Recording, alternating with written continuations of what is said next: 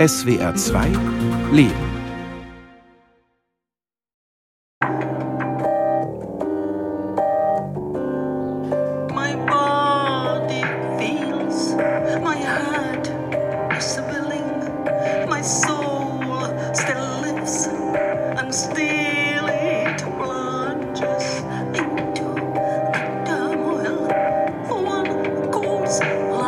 Hanna Frejkova steht vor dem Mikrofon und singt. Sie singt über sich selbst. Dies ist ein Ausschnitt aus dem Film Hanna, ein gewöhnliches Leben, in dem Teile des Theaterstücks zu sehen sind, das sie selbst geschrieben hat. Vertreibt mich nicht, respektiert mich, ich will immer noch leben, singt sie. Dann ein Schnitt und sie steht in ihrer Wohnung, vor einer Wand mit Familienfotos.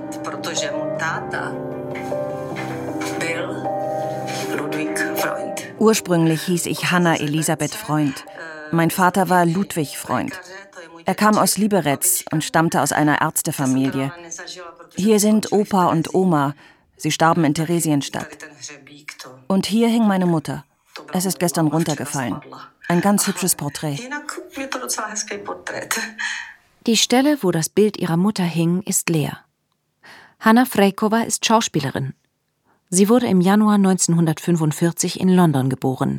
Ihre Eltern lebten dort im Exil. Sie waren vor den Nazis aus Prag geflüchtet, weil der Vater Jude war. Als die Familie nach dem Krieg zurückkehrte, änderte der deutschstämmige Ludwig Freund seinen Namen in Ludovic Frejka. Er war überzeugter Kommunist, ebenso wie seine Ehefrau Elsbeth Warnholz, die vor dem Krieg in Prag an einem deutschsprachigen Theater gearbeitet hatte. Sie war Schauspielerin und kam ursprünglich aus Hamburg, aus einer reichen hanseatischen Kaufmannsfamilie. Die Eltern hätten immer Englisch oder Deutsch miteinander gesprochen, erinnert sich Hanna Frejkova. Mit ihr jedoch habe die Mutter nach der Rückkehr aus dem Exil kaum mehr gesprochen, glaubt sie sich zu erinnern. protože nechtěla mluvit německy a nechtěla, abych já mluvila německy na veřejnosti. Sie wollte nicht Deutsch sprechen, damit auch ich es in der Öffentlichkeit nicht spreche. Das war ja direkt nach dem Krieg. Die Gesellschaft war dem Deutschen nicht sonderlich zugeneigt. Die Eltern hatten Angst. Also hat sie wirklich nicht mit mir gesprochen. Mein Vater ging ja zur Arbeit. Ich bin erst während der Psychoanalyse darauf gekommen. Mom.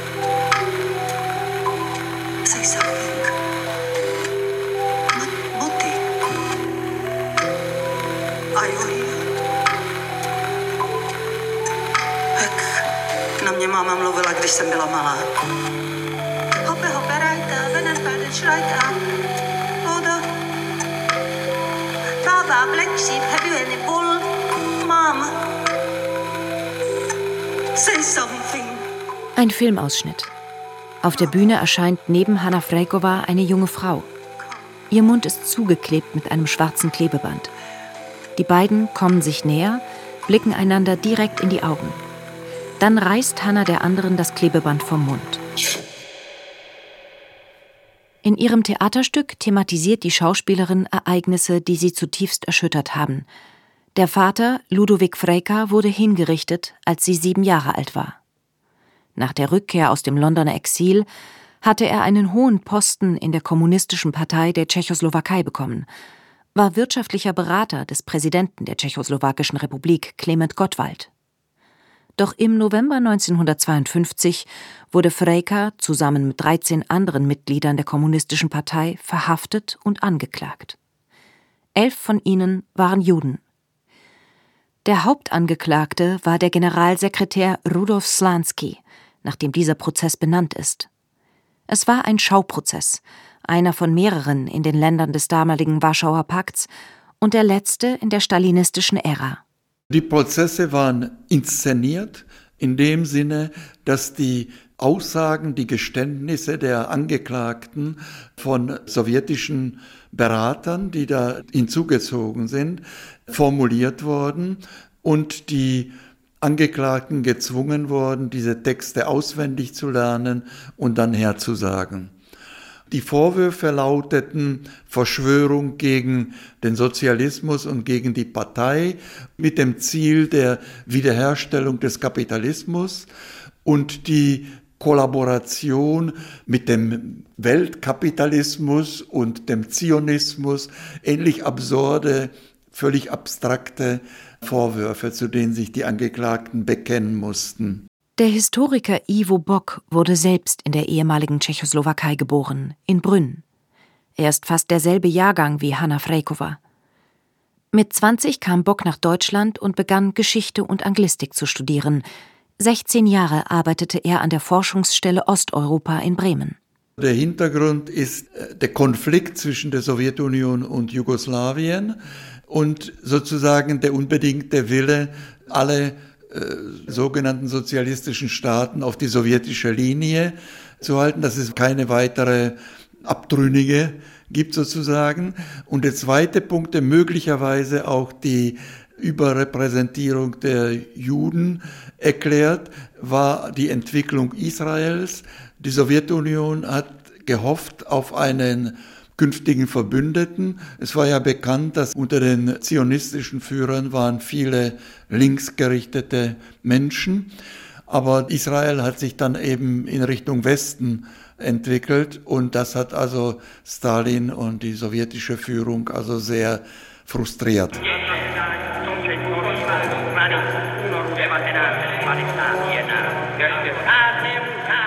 Mit dem Generalstaatsanwalt der Slansky-Prozesse Josef Urwalek hatte die damalige tschechoslowakische Parteiführung einen linientreuen Genossen. Die Originalaufnahmen sind vor einigen Jahren erst aufgetaucht. Damals wurde die ganze Gerichtsverhandlung im Rundfunk übertragen und auch gefilmt. Sie verlief auch absolut glatt. Also es gab keine größeren Pannen alle gestanden. Noch schlimmere Sachen sagten sie über sich, als die Anklage ihnen vorgeworfen hat. Und ein Punkt, warum sie, es war sicher nicht der einzige Punkt, die Misshandlungen und die Drohungen, was mit ihrer Familie passiert, wenn sie nicht gestehen, spielten eine große Rolle. Aber hinzu kam auch noch das Versprechen von hoher Stelle, dass man also mit einem milderen Urteil rechnen kann, wenn man alles brav hersagt und keine Probleme bereitet.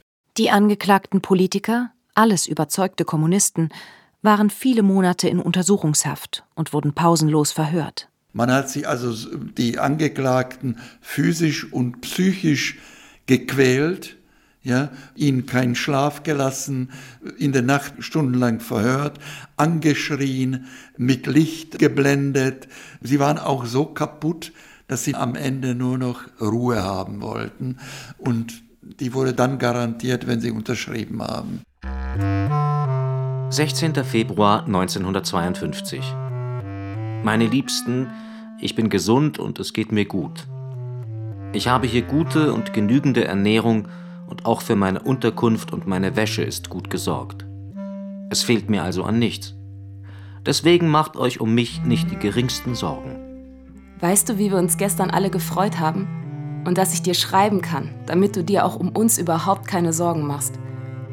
Es tut mir leid, dass ich in solch einem schrecklichen Zustand war, als wir uns verabschiedeten. Bestimmt hat es dir Sorgen gemacht. Aber du weißt genau, wenn es hart auf hart kommt, kannst du dich auf mich verlassen. Hanna habe ich gesagt, dass du mit den Genossen mitgegangen bist, um ihnen zu helfen. Sie fing an zu weinen, dass sie dich vermisst und warum du so lange nicht wiederkommst. Tatínek byl ve vězení a on směl psát jednou za měsíc.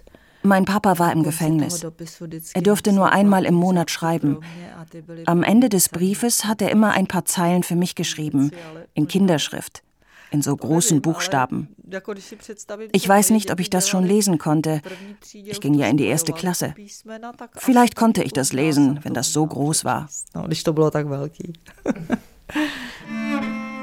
Liebes Hannalein, du hast mir gar nicht geschrieben, ob du jetzt meine Briefe besser lesen kannst, wo ich mir doch so eine Mühe gebe. Welche Note würdest du mir geben? Já jsem mu dala pětku, já tam píšu, jako že jsem mu dala pětku, že se na něj zlobí. Ich habe ihm eine Fünf gegeben, weil ich böse auf ihn war. Ich war böse auf ihn, weil er mich verlassen hat. Elsbeth Warnholz versuchte, ihren Mann aus dem Gefängnis zu bekommen. Sie schrieb an den damaligen Präsidenten Clement Gottwald. Auch Ludovic Freyka selbst formulierte ein Gnadengesuch – so Historiker Ivo Bock. Er war der Überzeugung, aber das war genauso bei den anderen Angeklagten, dass alles ein Missverständnis ist, dass sich das auf, wird aufklären lassen, haben auch gemeint, dass also der oberste Herr der Kommunisten, Clement Gottwald, damit nichts zu tun hat, haben Gnadengesuche auch an ihn, also er auch ein Gnadengesuch geschrieben, der abgelehnt wurde.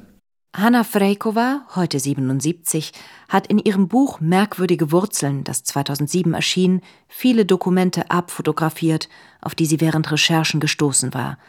Darunter auch dieses Protokoll vom 3. Dezember 1952, angefertigt von der staatlichen Strafverfolgungsbehörde in Prag. Es ist das Protokoll der Hinrichtung ihres Vaters. Der verurteilte Ludovic Frejka wurde vorgeführt um 5 Uhr 1. Mit dem Strafvollzug wurde begonnen um 5.03 Uhr.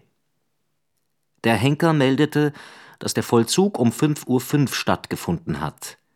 Der Arzt meldete, dass der Tod um 5.10 Uhr eingetreten ist.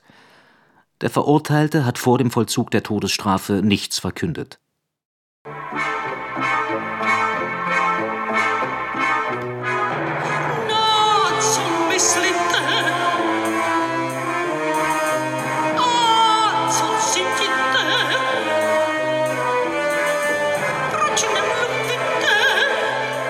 Hanna Frejkova trägt eine große rote Brille. Sie guckt sehr streng. Sie umkreist auf der Bühne die Couch, auf der eine Patientin liegt.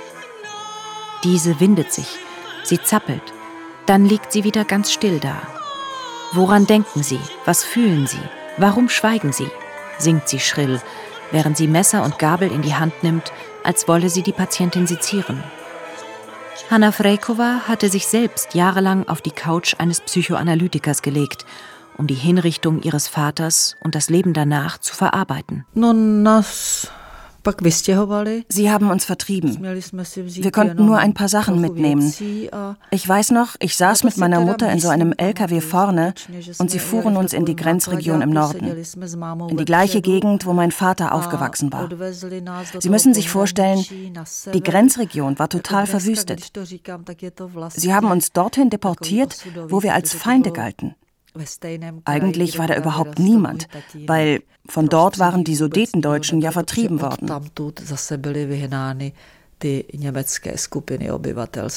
Hanna und ihre Mutter fanden sich von einem Tag auf den anderen in bitterer Armut wieder. In einem Dorf mitten im Isargebirge, im deutsch-tschechischen Grenzgebiet, 40 Kilometer entfernt von Zittau. Elsbeth Warnholz war aus der Partei ausgeschlossen worden Sie musste ihren Lebensunterhalt von nun an als Fabrikarbeiterin bestreiten. Die kleine Hanna lief täglich acht Kilometer zur Schule und nachmittags wieder zurück. Eine Köchin aus der Schulkantine wusste um die Situation von Mutter und Tochter. Sie hatte Mitleid und gab Hanna die Essensreste mit. Als Kind verbrachte Hanna viel Zeit allein, mitten in der Natur, mit Hund und Katze, der Ziege, den Kaninchen und den Hühnern, die sie hatten. Die Leute fragen mich manchmal, ob ich mich gefürchtet hätte. Ich hatte wohl keine Angst. Es war einfach keine Zeit dafür. Ich habe nie Angst. Wirklich. So erging es allen Familien der 14 Angeklagten nach dem Slansky-Prozess im Jahr 1952, ob sie nun hingerichtet oder zu lebenslänglich verurteilt worden waren. Die Familien wurden kollektiv bestraft. Sie wurden aus Prag vertrieben, degradiert und aus der Partei ausgeschlossen. Noch einmal der Historiker Ivo Bock. Sie haben natürlich jetzt als hohe Funktionäre in Schönwillen in Prag gelebt. Da sie, mussten sie ausziehen.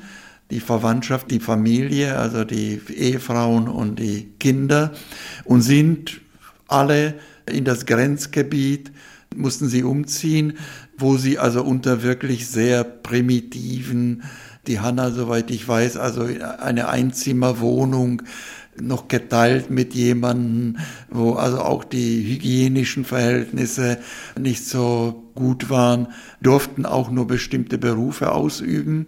An höhere Bildung und an irgendeinen intellektuellen Beruf war überhaupt nicht zu denken. Wie hat Hannas Mutter Elsbeth Warnholz diesen sozialen Abstieg verkraftet? Eine Frau aus reichem Hause, ehemalige Schauspielerin am deutschsprachigen Theater in Prag.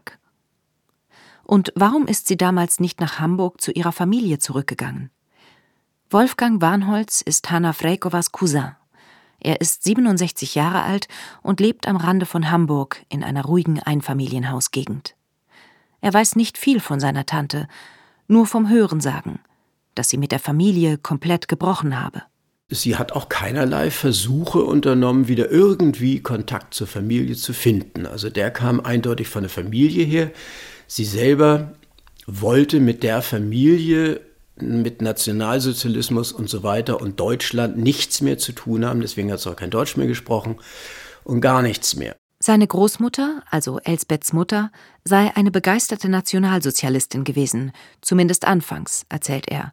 Und Tochter Elsbeth war Kommunistin. Sie war immer ein bisschen so die, die Aufrührerische, die ihren eigenen Weg gehen wollte die Familie insgesamt war eine typische Hamburger Familie, Kaufmannsfamilie, großes Geschäft im, im Afrika-Geschäft. Und Elsbeth war diejenige, die sich am revoluzerhaftesten im Prinzip immer gegeben hatte und auch mit der nationalsozialistischen Ausrichtung meiner Großmutter nichts anfangen konnte und deswegen eigentlich ihren eigenen Weg gehen wollte. Ihre eigene Großmutter hat sie sogar, äh, ihr sogar geholfen, die Ausbildung bei einer ganz bekannten Schauspielschule in Berlin zu bekommen. Hat sie da auch unterstützt. Meine Großmutter selber hat lange Diskussionen mit ihr geführt, aber als sie merkte, dass sie doch ein Händchen dafür hatte, ist sie auch unterstützt worden. Also die Familie ist eigentlich dadurch geprägt, dass sie immer relativ eng zusammengehalten hat. Doch Elsbeth wollte diesen Familienzusammenhalt offenbar nicht. Sie brach aus, ging nach Prag, heiratete einen Juden und hat sich nicht einmal in größter Not an ihre Familie gewandt. Sein Vater habe nach dem Krieg versucht herauszufinden, wo die Schwester lebt. Er wollte Kontakt zu ihr herstellen. Und es sei auch tatsächlich zu einem Treffen der beiden Geschwister gekommen. Aber zurück nach Deutschland, das wollte seine Tante auf keinen Fall. Dafür aber ihre Tochter Hanna sehr viel später. Sie war neugierig, forschte, als sie von ihrer Mutter erfuhr, dass es in Hamburg noch jede Menge Verwandtschaft gab, machte sie sich 1973 auf den Weg dorthin. Wolfgang Warnholz, damals 18 und gerade das Abitur in der Tasche, erinnert sich an diese erste Begegnung mit seiner Cousine aus der damaligen CSSR. Dann kam da plötzlich eine neun Jahre ältere Cousine und ich habe sie überall mitgenommen, mit irgendwelchen Freunden sind wir durch die Gegend gezogen und so weiter. Und habe mich mit ihr aber eigentlich, ja, also nein, über ihr Leben, was sie eigentlich macht, sondern es war mehr so, es war eine Cousine, die im Urlaub jetzt mal da war und die das alles mal kennenlernen wollte und der ich einfach mal Hamburg gezeigt habe und unkompliziert zusammen war. Den Hintergrund der Familiengeschichte kannte er damals nicht. Darüber wurde nicht gesprochen. 1963 wurden die Verurteilten und Hingerichteten des Slansky-Prozesses rehabilitiert, auch Ludovic Frejka. Manche bekamen sogar posthum Orden verliehen. Elsbeth Warnholz wurde wieder in die Kommunistische Partei aufgenommen und konnte mit ihrer Tochter nach Prag zurückkehren. Sie zogen in einen Plattenbau. Hanna wollte Schauspielerin werden wie ihre Mutter. Sie versuchte, an einer Schauspielschule aufgenommen zu werden. Zweimal ohne Erfolg – weil das Regime trotz Begnadigung den Familienangehörigen der Verurteilten eine akademische Laufbahn erschwerte. Also begann sie zunächst als Beleuchterin am Theater zu arbeiten und spielte kleine Nebenrollen, bis sie schließlich doch noch einen Studienplatz an der Janacek Akademie für Musik und Darstellende Künste in Brünn bekam. Ah, Dort habe ich dann die Antigone in der Hauptrolle gespielt, von Sophokles. Die Szene, wo sie gegen Kreon aufbegehrt und versucht, ihren Bruder zu beerdigen. Ich hatte mit dem Monolog furchtbare Probleme. Deshalb habe ich ihn in das Theaterstück mit reingenommen. Ich hatte mir unbewusst das Schicksal meines Vaters herangeholt, als ob ich ihn beerdigen würde. Ich hatte diesen Part wohl deshalb ausgesucht, damit ich mein inneres Problem nach außen bringen kann. Ke svým, kterých panovnice podsvětí už nečítaně ve svou náruč přijala. Jdu jako poslední a nejbídnější z nich. Dřív, než mi došel olej v lampě života. Však na odchod mám jednu mocnou útěchu. A musím se přiznat, že, že bez psychoanalýzy bych to nezvládla. Ich muss zugeben, ohne die Psychoanalyse hätte ich es nicht geschafft. Sie hat mir geholfen, ein bisschen um die Ecke zu denken, mir meine Eltern anzuschauen, all die Ängste und Probleme unseres Schicksals aus einem anderen Blickwinkel zu betrachten. So konnte ich mich ein bisschen davon lösen. Das hat es mir dann ermöglicht, zu heiraten, Kinder zu bekommen und mich dem Familienleben zuzuwenden. Ich wollte, dass die Kinder einen Papa haben, nicht so wie ich. Ich sorgte mich darum, ob sie ein Pausenbrot haben, ob sie krank sind. Worüber hätte ich auch reden sollen? Darüber, was passiert ist, was ich denke, was besser gewesen wäre, wenn es nicht passiert wäre? Das interessiert die Leute nicht.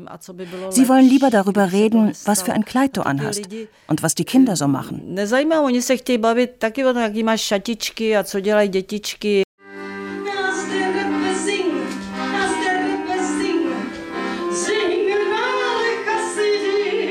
Als Schauspielerin war Hanna Frejkova erfolgreich. Sie machte Karriere, spielte in zahlreichen tschechischen und auch internationalen Film-, Fernseh- und Theaterproduktionen mit und wurde mit vielen Preisen ausgezeichnet. Sie begann auch zu singen.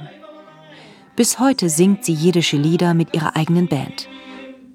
Bei allem Erfolg und vermeintlicher Leichtigkeit auf der Bühne hat sie ihre persönliche Geschichte jedoch nie losgelassen. Když bylo 50. výročí toho procesu, als dann das 50. Jubiläum des Prozesses war, der 1952 stattgefunden hatte, da hatte ich plötzlich das Gefühl, dass ich zu meinem Schicksal etwas sagen sollte. Ich reiste durch die Welt, suchte meine Wurzeln, durchwühlte jahrelang die Archive, die nach dem Fall des Eisernen Vorhangs geöffnet worden waren. Ich vervollständigte die Dokumente, die ich schon hatte, und schrieb dann dieses Buch. Ich gab ihm den Titel Seltsame Wurzeln.